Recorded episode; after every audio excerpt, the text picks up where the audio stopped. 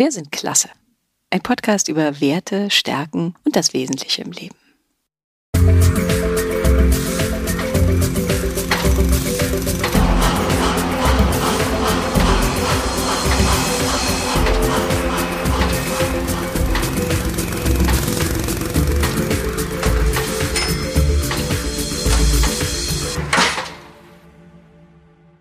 Willkommen bei der zweiten Folge von Wir sind Klasse.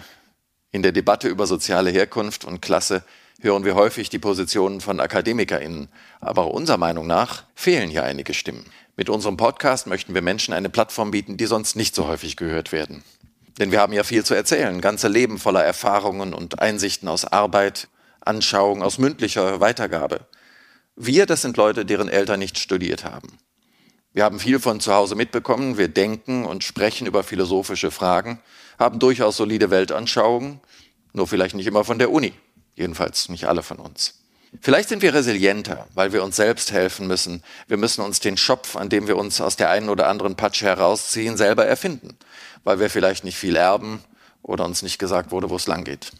In der ersten Folge hat Yvonne Griesel mit Mantel über Frank Zappa und die Blueser-Szene der DDR gesprochen und darüber, wie schmerzlich es sein kann, dass Fachwissen und Lebenserfahrung nicht geschätzt und abgefragt wird. Wir freuen uns sehr, dass ihr zuhört, wenn ich heute mit Mika Bochert spreche. Mika ist Cosplayer, gelernter Elektroniker, begeisterter Gamer, Fachmann anspruchsvoller Träume und Utopist, ein Sterngreifer. Ich bin Henning Bochert, ich übersetze Literatur, Theater und anderes. Mein Vater war Drucker, meine Mutter selbstständig im Handel.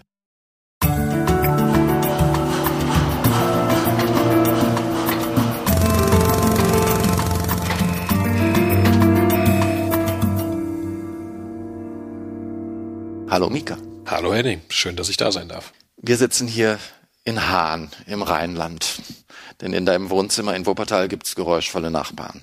Da mussten wir uns eine Wohnung leihen. Wer aufgepasst hat, hat's gemerkt. Wir haben denselben Nachnamen. Wir sprechen hier von Neffe zu Onkel. Mein Bruder ist dein Vater. Mika, in diesem Podcast sprechen wir ja über Werte, nach denen wir unser Leben ausrichten und über die wir häufig gar nicht ausdrücklich nachdenken. Es ist einfacher, im Nachhinein herauszufinden, was uns zu Entscheidungen bewegt hat. Und wenn du jetzt zurückdenkst, Gab es in deinem Leben eine Situation, wo du eine wichtige Entscheidung fällen musstest und dich aber damit überfordert gefühlt hast? Ich denke, das war hauptsächlich die Phase nach der Schule oder gegen Ende der Schulzeit, als es darum ging, wie geht's weiter? Geht's in Richtung Ausbildung, geht's in Richtung Studium, höhere Bildungsabschlüsse, was auch immer. Und äh, ich wusste nicht genau, wo ich hin soll das Problem ist, dass in meinem Freundeskreis auch da auch keiner wirklich helfen konnte, weil da sehr viele unterschiedliche Ziele waren, die meisten aber auch einfach schon weggezogen sind. Also bei der Berufswahl oder auch nur bei der Wahl der Ausbildung, da standest du auf dem Schlauch, da wusstest du nicht, wo soll es hingehen, wie kann ich entscheiden. Also als ich damals in der Situation war, habe ich auch nicht gesagt bekommen, wie ich einen Weg gehen kann. Vom Elternhaus kam kaum Orientierung. Bei mir waren die Freunde sehr ausschlaggebend. Ich war in so einer kleinen Theatergruppe und wir waren ganz erfolgreich und die Älteren sind dann irgendwann an Schauspielschulen vorsprechen gegangen. Und das war für mich ganz wichtig, dann habe ich das auch gemacht und schwuppsdiwupps habe ich Schauspiel gelernt. Und andere Gedanken, was ich noch so hätte machen können, die kamen eigentlich erst viel später. Aber bei dir war das, wusstest du da, welche Stärken und Interessen du hast? Hattest du irgendeine Ahnung, in welche Richtung das gehen könnte? Hm, zu dem Zeitpunkt leider noch gar nicht. Hm. Also ich habe schon während der Schulzeit diverse Betriebspraktika absolviert, wovon auch keins mich so wirklich überzeugt hatte. Im Freundeskreis waren, ja, wie gesagt, viele waren weggezogen, viele waren irgendwie schon ein paar Schritte weiter, aber auch in Bereichen, die mich nicht interessiert haben oder mir nicht lagen. Und ähm, da konntest du dir praktisch nichts abgucken oder dich. Nicht wirklich. Okay. Also das war dann teilweise irgendwie in der Musikbranche oder so, aber halt, wie gesagt, alles nichts, wo ich irgendwie Talente gehabt hätte. Und ich wusste immer, dass es irgendwie kreativ bei mir sein kann, weil mir das gut liegt, aber das beruflich eben einsortieren. Ich wusste halt auch einfach nicht, welche Möglichkeiten es gibt. Also das ist schwierig, so den, den überhaupt einen Schulöffel zu finden, einen Einstieg, wo man mal gesagt bekommt, guck doch mal hier, guck doch mal da. Diese Möglichkeiten gibt's überhaupt, ne? Ja, genau. Oder oder Vorbilder. Ne? Also ähm, Ich weiß nicht, hattest du irgendwelche Vorbilder im Umfeld oder so, wo du oder auch Fremde, wo du sagst, ach, so will ich werden oder das finde ich toll? Ich glaube tatsächlich nicht. Also ich, das, das einzige Vorbild, an das ich mich so wirklich erinnere, ist halt zu Kindeszeiten und lange bis zur weiterführenden Schule Paläontologe, dass ich halt immer schon von Dinos begeistert war. und ähm, ja, damals mit dem Abstieg vom Gymnasium und ich weiß nicht, auch vielleicht mehr Einblick in den Beruf, fiel das dann weg und ab da hatte ich eigentlich keine Option mehr, beziehungsweise ich wusste, wie gesagt, nicht, welche Optionen es gibt. Ich wusste nicht, wo ich Optionen herbeziehen kann, wer mich darüber informieren kann. Hm. Und ähm, dementsprechend bin ich dann eine ganze Weile rumgedümpelt. Ich erinnere mich noch, in meinem Umfeld, in meiner Familie war meine Cousine, meine ältere Cousine, die erste, die studiert hat. Und die habe ich irgendwann mal in Hamburg, wo sie, ich glaube, Spanisch studiert hat, äh, besucht. War ich, glaube ich, auch Teenager oder so. Und war völlig verblüfft über diese Atmosphäre in der Studentenwohnung. Die hatte so eine WG mit einer anderen jungen Frau. Und ein völlig anderes Leben, als ich es von zu Hause gewohnt habe, ohne elterliche Aufsicht, keine richtig alten Erwachsenen da. Und ich dachte, ach so, so ein Leben ist auch möglich. Man kann ganz anders leben. Ne? Also das weiß ich noch, es war für mich irgendwie total inspirierend, dass ich dachte, ah, äh, ja, so diese Freiheit will ich haben. Ne? Irgendwann mal. Wie hat sich das angefühlt? Hat sich das eng angefühlt oder äh, warst du aufbruchslustig oder was war das für eine Stimmung in der Zeit? Das ist eine gute Frage. Ich glaube, es war viel einfach Ungewissheit. Ich habe ja auch diverse Schulwechsel hinter mir und habe auch über diverse Berufskollegs geguckt, ob da vielleicht was bei ist in den Berufen oder in, in den Bereichen, die mir liegen, halt auch in dem Fall was Kreatives. War dann letztendlich nicht das. Auch darüber habe ich weitere Betriebspraktika absolviert. Irgendwann hatte ich dann einfach tatsächlich die Schnauze voll von Schule und habe gesagt, okay, ich mache jetzt eine Ausbildung, weil ich möchte auch einfach Geld verdienen. Mhm.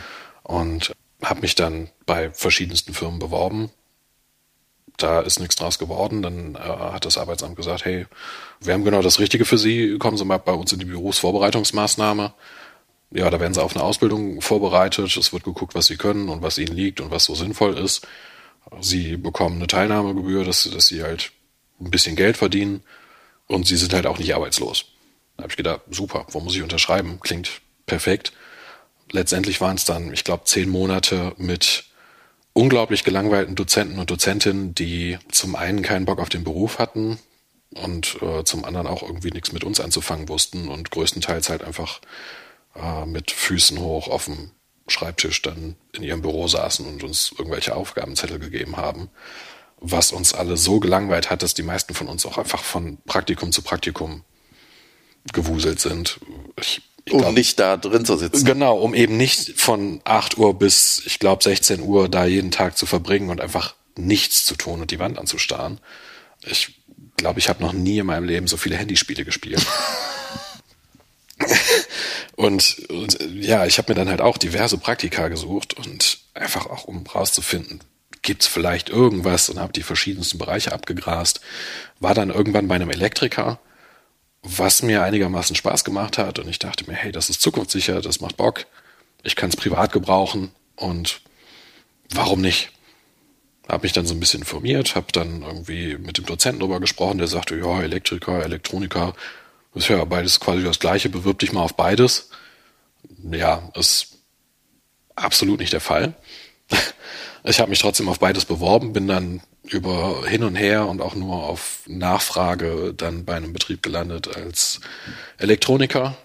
Also du meinst, es ist absolut nicht das gleiche Elektriker und Elektroniker. Korrekt. Ja, okay. Und ähm, ja, das, das macht halt einfach einen, schon einen ziemlichen Unterschied, weil das eine ist relativ simpel, das andere ist unglaublich komplex und greift über eine Menge Bereiche hinweg. Und, äh, nämlich Elektroniker. Nämlich Elektroniker. Und als jemand, der in der Schule auch keinen Physikunterricht hatte und keine Vorkenntnisse dazu hat und bei dem die Ausbildung dann quasi auf Stufe 2 losging, weil die Ausbilder alle der Meinung waren, ihr habt ja alle Vorkenntnisse, ja. äh, bin ich damit natürlich erstmal auf die Nase gefallen. Und dann die ganze Ausbildung über sehr hinterhergehumpelt. Also das war im Grunde eine pragmatische Entscheidung. Da kann man, ja. kann man jetzt nicht von, von Traumberuf sprechen Nein. oder so. Ne? Also für mich war von Anfang an klar, das werde ich nicht mein Leben lang machen. Ich habe Spaß dran, es ist interessant.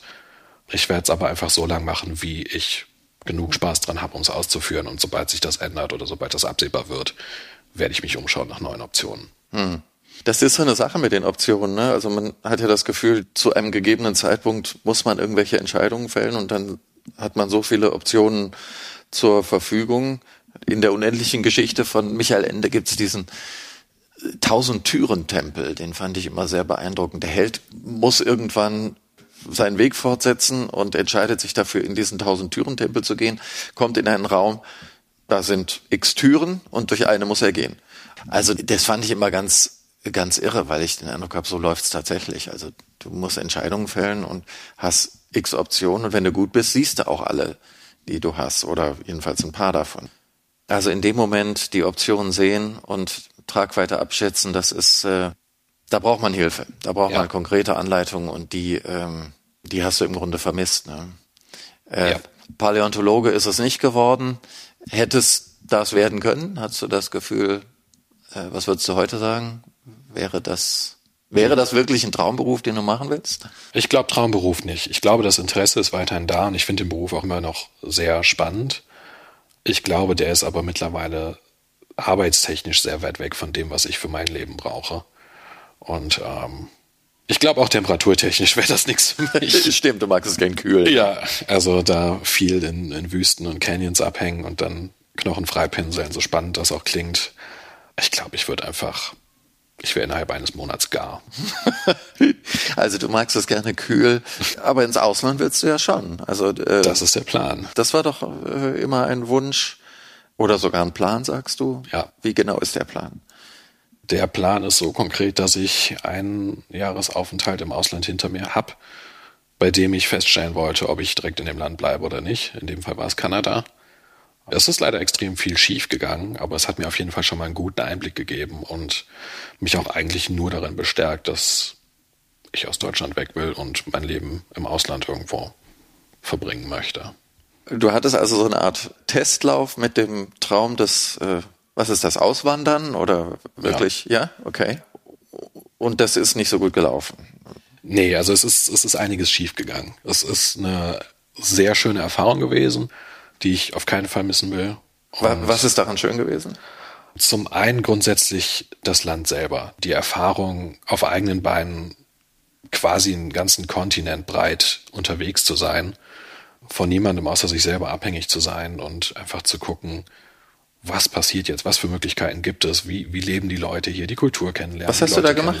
Ich habe tatsächlich fast alles gemacht. Also ich bin von Toronto bis Vancouver Island einmal quer durch ich habe unter anderem als Bauarbeiter gearbeitet, ich habe als Holzfäller gearbeitet, ich habe auf diversen Farmen gearbeitet, ich habe kleine Lämmer delivered, ich habe ähm, Pferde davon abgehalten, sich gegenseitig in den Hintern zu beißen, ich habe äh, Hunde vorgeschickt, dass mich der Puma nicht frisst. ich habe ganz viel erlebt. Ich habe äh, Leute aus dem ja, aus dem kanadischen Teil meines ehemaligen Kostümclubs kennengelernt, mit denen viel Zeit verbracht. Das, ja, einfach, das, einfach. Das, das, klingt doch fantastisch. Was auf ist jeden das? Fall. Also du bist mit dem Traum praktisch konfrontiert worden und jetzt würdest du aber nicht sagen, das hat dich irgendwie abgeschreckt oder, äh, sondern das hat, hat das den Traum verändert? Äh, es hat den Traum insofern verändert, dass Kanada nicht mehr auf Platz eins steht. Das ist nicht mehr Platz eins auf der Wunschliste. Das kann ich aber erst realistisch beurteilen, wenn ich Platz zwei und drei auch abgegrast habe, in dem Fall Skandinavien und als letzte Variante Neuseeland. Aber das muss ich dann schauen. Also ich, das Problem ist, jedes Land hat halt auch einfach einen, einen gewissen Underbelly, den man erst kennenlernt, wenn man vor Ort ist. Weil also die, die Kehrseite, die, die muss man selber erleben die Leute können einem alles Mögliche erzählen und können einem erzählen, wie toll es ist und wie scheiße es ist und was da im Argen liegt und was da toll ist. Aber im Grunde, um wirklich diesen Kontakt zu haben und das selber einschätzen zu können, muss man es erleben. Und das war bei mir eben in Kanada der Fall. Und da ist eben zum einen der Wohnungsmarkt, der die reinste Hölle ist, mhm. weil alle Welt will nach Kanada auswandern und dementsprechend wird überall Wohnturm nach Wohnturm gebaut und die Mieten sind unbezahlbar. Also teilweise zu der Zeit, zu der ich da war, waren das, glaube ich, weit über 1000 kanadische Dollar für unter 30 Quadratmeter. Okay. Das, ähm, das sind ja noch andere Verhältnisse als in deutschen Großstädten. Absolut. Das ist ja der Wahnsinn. Und das andere Problem war halt einfach die, die Arbeitseinstellung. Ich arbeite immer gut und gewissenhaft und das ist da echt gerne gesehen worden, aber es ist alles sehr wischiwaschi. Mhm. Also ich habe viel von Chefs und Kollegen und alles mitbekommen, dass die sagten, Leute kommen teilweise nicht. Oder Leute kommen ein paar Stunden später und sagen nicht Bescheid. Leute gehen zum Arzt und sagen nicht Bescheid. Leute kündigen und sagen nicht Bescheid es ist alles sehr unzuverlässig und zusätzlich dazu, ich weiß nicht genau wie viel, aber ich glaube, es sind ungefähr zehn Urlaubstage im Jahr, die man da zur Verfügung hat, was mir dann doch ein bisschen zu wenig ist. Oh, ja. Dann sitzt du in der schönen Natur und kannst sie gar nicht genießen. Richtig. okay. Denn es ist ja schon die Natur, die Weite, die dich zieht, ne? Also Unter anderem. Haben die Länder ja gemeinsam, die du gerade beschrieben hast. Viel Wald oder viel Gegend, wie meine Mutter immer sagt. Ja, also zum einen viel Natur brauche ich definitiv. Dann natürlich klimatechnisch einfach ein bisschen kälter. Und ähm, ich glaube, was auch definitiv nicht zu verachten ist, das Sozialwesen. Also es sind Staaten, die eine, eine andere Einstellung haben, finde ich. In Kanada, die Leute sind grundentspannt. Also wenn nichts schiefgelaufen wäre, wäre das Jahr ein Jahr Kur gewesen für mich. Die Leute sind unglaublich angenehm, freundlich zuvorkommend, selbst wenn es nur oberflächlich ist. Es macht Spaß. Man sitzt in den öffentlichen Verkehrsmitteln, die Leute grüßen einen, obwohl sie einen nicht kennen, wenn Blickkontakt aufkommt. Leute geben einen Komplimente für, für was man trägt oder was auch immer und wünschen einem einen schönen Tag und selbst wenn man die nie wieder sieht oder das erste Mal gesehen hat. Und es ist einfach ein sehr angenehmer Umgang miteinander. Ja, das äh, vermisst man in der deutschen Großstadt meistens. Andere gehen nicht genau deswegen in die deutschen Großstädte, damit sie das nicht haben. Mir hat das immer sehr gefallen, diese Anonymität. Die hat man aber trotzdem. Also das ist trotzdem gegeben. Wir haben uns ja äh, vorgenommen, in diesem Podcast über Schein und Sein zu sprechen. Also wer, wer bin ich, was muss ich vielleicht vorgeben zu sein, äh, um etwas zu erreichen. Inzwischen Du hast ja beschrieben, dass du viel zu kämpfen hattest in einer psychischen Situation, in der Krise warst bei dieser Jobfindung und äh, da eine Weile gebraucht hast, um wieder rauszukommen.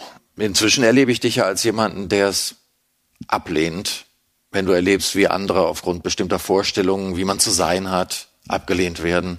Du sprichst das dann an, machst das öffentlich, äh, ohne dass du dabei irgendwie organisiert wärst, soweit ich jedenfalls weiß. Du bist in keiner Partei, in keinem politischen Gremium oder Organ äh, engagiert oder sonst wie politisch.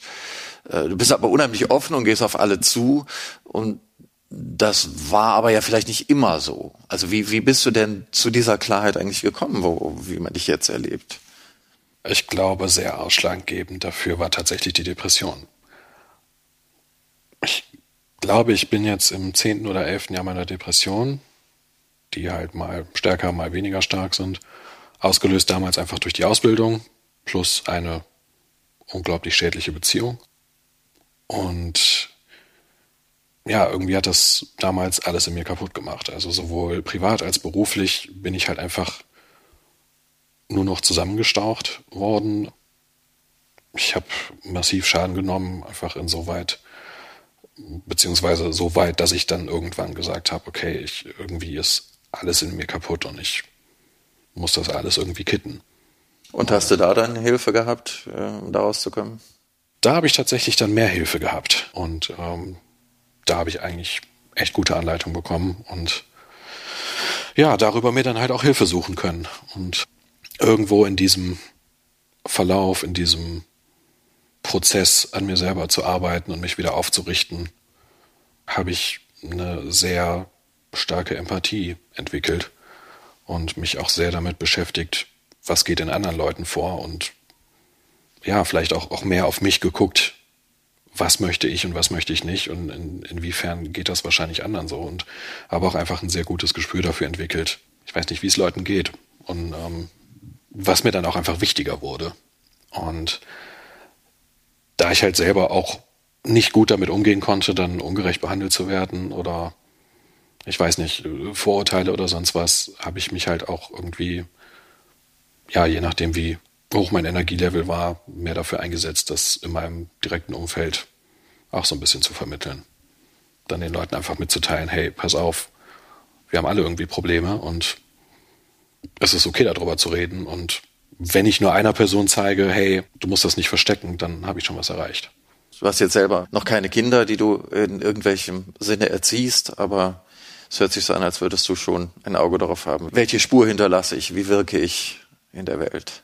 Ja, definitiv. Also Kinder habe ich keine. Ich habe zwei Brüder, die dieses Jahr 17 und 18 werden, die auch von klein auf sehr zu mir aufgeschaut haben. Und zum einen versuche ich halt denen das Beste zu vermitteln und das alles weiterzugeben, was ich da irgendwie gelernt habe und eben auch zu schauen, dass das beides gute Menschen werden oder noch bessere Menschen werden, aber auch in meinem Umfeld. Also selbst wenn es Leute sind, mit denen ich jetzt so irgendwie nichts zu tun habe, auch aktuell in meiner Vorbereitung zur Umschulung, da habe ich halt auch mit Leuten zu tun, die halt auch ähnliche Probleme haben, die ähnliche Baustellen haben. Und wenn ich dann sehe, hey, die Person ist gerade bei einer Baustelle, die ich schon seit ein paar Jahren irgendwie hinter mir gelassen habe und wo ich vielleicht helfen kann, dann mache ich das. Dann also wirst du jetzt zu äh, der Person nach Kräften, die ähm, dort hilft und Orientierung geben kann, an einem Punkt, wo du es selber vielleicht vermisst hast. Nach meiner besten Möglichkeit, ja. Also, wie kommt man raus aus einer Situation, in der man sich unwohl fühlt, in der man Hilfe braucht, in der man vielleicht eine Veränderung braucht, aber nicht weiß wie? Was, was rätst du den Leuten? Austausch. Ich denke, Austausch ist wichtig. Einfach mit allen möglichen Leuten, die irgendwie im eigenen Leben teilhaben, ansprechen, was einen gerade beschäftigt, ansprechen, was Baustellen sind, ansprechen, wo man vielleicht unsicher ist oder sonst was, weil im Grunde weiß man nie, wer was Hilfreiches dazu beitragen kann. Und wenn es nur ist, dass die anderen sehen, okay, hey, der Person geht's vielleicht auch nicht so gut oder die Person hat vielleicht auch da und damit Probleme, dann kann ich vielleicht auch offener darüber reden, dass ich auch da und damit Probleme habe. Und ich glaube, das hilft Leuten auch schon ganz viel zu sehen, dass sie nicht alleine mit gewissen Dingen sind. Ich glaube, schwierig ist ja häufig überhaupt zu sehen, dass eine Veränderung notwendig ist oder dass man sich dafür entscheiden muss. Und was hilft dabei? Was sagst du den Menschen? Hm, das ist eine gute Frage. Das ist natürlich auch mit viel Fingerspitzengefühl verbunden und natürlich auch von Fall zu Fall unterschiedlich. Es braucht ja wahrscheinlich eine Ermutigung, würde ich denken, Dinge auch hinter sich zu lassen, an die man sich gewöhnt hat, auch wenn sie einem nicht gut tun. Ja, also ich, ich glaube, mein Ansatz ist meistens, dass ich mit den Leuten erstmal spreche und versuche rauszufinden, was da im Argen liegt und dann vielleicht den Leuten auch so ein bisschen zu helfen, in die richtige Richtung zu gucken, dass sie vielleicht auch selber merken, dass da was im Argen liegt und dann vielleicht auch zu gucken, oh, okay, vielleicht brauche ich ja da Hilfe oder vielleicht könnte es besser sein, weil gerade ist nicht gut und ab da kann man dann schon schauen, weil sobald man überhaupt erstmal erkannt hat, dass da ein Problem ist, ist der erste Schritt getan, denke ich. Gerade bei Jüngeren ist es ja auch so, dass sie selber noch nicht so viele Erfahrungen haben und nicht wissen, was gut ist für sich. Man, man handelt wirklich nur aus dem Bauch raus oder guckt sich was ab. Kann man aus Erfahrungen eigentlich lernen, die man nicht selber gemacht hat? Wie viel kann man da eigentlich weitergeben? Ich finde das mal schwierig. Grundsätzlich kann man da auf jeden Fall daraus lernen. Es ist natürlich nicht der, der gleiche Erfahrungswert. Der Unterschied liegt natürlich auch immer beim Individuum, wie sehr man das irgendwie zu Herzen nimmt und nachvollziehen kann, was so die Erfahrungen des anderen sind. Und ähm, ob man dann sagt, okay, schön und gut, dass du die Erfahrung gemacht hast und das mit mir teilst, möchte ich aber selber herausfinden. Oder dass die Person sagt, oh ja, gut, dass du mir das sagst, dann, dann muss ich damit nicht selber auch noch auf die Schnauze fallen. Auch das ist ja absolut unterschiedlich, je nachdem, worum es geht und wer da vor einem ist. Ich denke mir häufig ist die Leidenschaft auch, die Begeisterung der Schlüssel für die Orientierung oder eine Umorientierung. Ich meine, du bist ja äh, selber gerade in einer beruflichen Veränderung, aber was ich immer sehe bei dir, und ich nehme an, das wird sich auch gar nicht ändern, egal in welcher Wohnung ich dich besuche, gibt's immer eine Werkbank, es gibt immer einen Lötkolben, es gibt immer irgendwas zu schrauben und zu basteln. Und in jeder Wohnung, wo ich dich besuche, gibt's immer ein Regal mit einer wachsenden Zahl von Helmen. und das sind keine Fahrrad- oder Motorradhelme. Ja, vielleicht äh, habe ich gerade auch erst zwei geliefert bekommen und warte auf Nummer drei. Sag uns doch, was sind das für Helme? Ja, du hast am Anfang angerissen, dass ich Cosplayer bin. Also ich, ich baue Kostüme und Rüstung und Ja, also im Grunde habe ich immer gefühlt 12 laufende Projekte, weil ich natürlich auch mich irgendwie nie auf eins konzentrieren kann und dann ist jedes ja nochmal spannend und dann bekomme ich jetzt dafür irgendwie Material, für das ich Ideen habe. Diese Dinger sind hochprofessionell angefertigt. Das hat viel mit Materialkunde und, und Beschaffung zu tun und, und Oberflächenbehandlung. Also das ist richtig professionelles Zeug. So, du arbeitest ja auch mit anderen zusammen da. Ne? Du bist ja nicht, das, du hast das ja schon erwähnt, die Gruppe. Bist du da noch aktiv oder mit den Leuten in, in Verbindung? Wie läuft das? Was ist das? Erstmal Dankeschön. ich bin mit, mit einigen Leuten noch in Verbindung, auch wenn ich mittlerweile aus allen Clubs und Vereinen ausgetreten bin, weil es halt doch immer mal so ein paar schwarze Schafe gibt, die einem dann den Spaß am Hobby nehmen könnten. Also es und ist ein Hobby. Es ist ein Hobby. Es ist auf jeden Fall ein Hobby, ein sehr ausgeprägtes, also auch definitiv ein großer Teil meines Lebens und meiner Leidenschaft. Aber über die, die äh, Clubs und Vereine sind ja auch Freundschaften entstanden. Und zu den Leuten habe ich auch definitiv immer noch Kontakt. Das wird sich auch nicht ändern. Auch, auch Leute aus dem Ausland, auch Leute aus Kanada, mit denen ich mindestens einmal die Woche schreibe. Das bleibt, also das, das hält an. Also im Grunde hast du da ein, wenn man so will, weltweites Netzwerk von Menschen, die sich für das Gleiche interessieren und einen Austausch über irgendwelche Plattformen betreiben. Oder wie darf ich mir das vorstellen? Quasi. Äh, zusätzlich gibt es dann natürlich noch über die sozialen Medien, über die sozialen Netzwerke äh, ich sag jetzt mal Sammelbecken von bestimmten Themenbereichen, wo dann äh, die Kostüme hingehen und da tauscht man sich dann natürlich auch aus und da lernt man dann natürlich auch wieder neue Leute kennen, wenn jetzt vielleicht auch nur digital.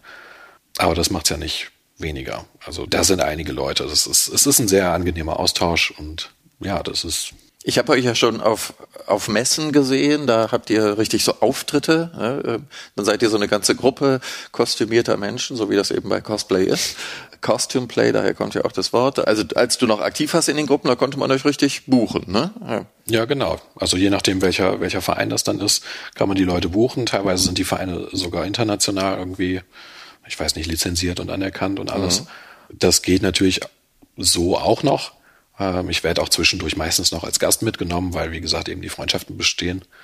Und äh, es gibt auch einfach sehr viele wohltätige Vereine dafür. Also das ist ja, wir gehen ja damit nicht nur auf Messen, sondern wir besuchen zum Beispiel Kinderhospize.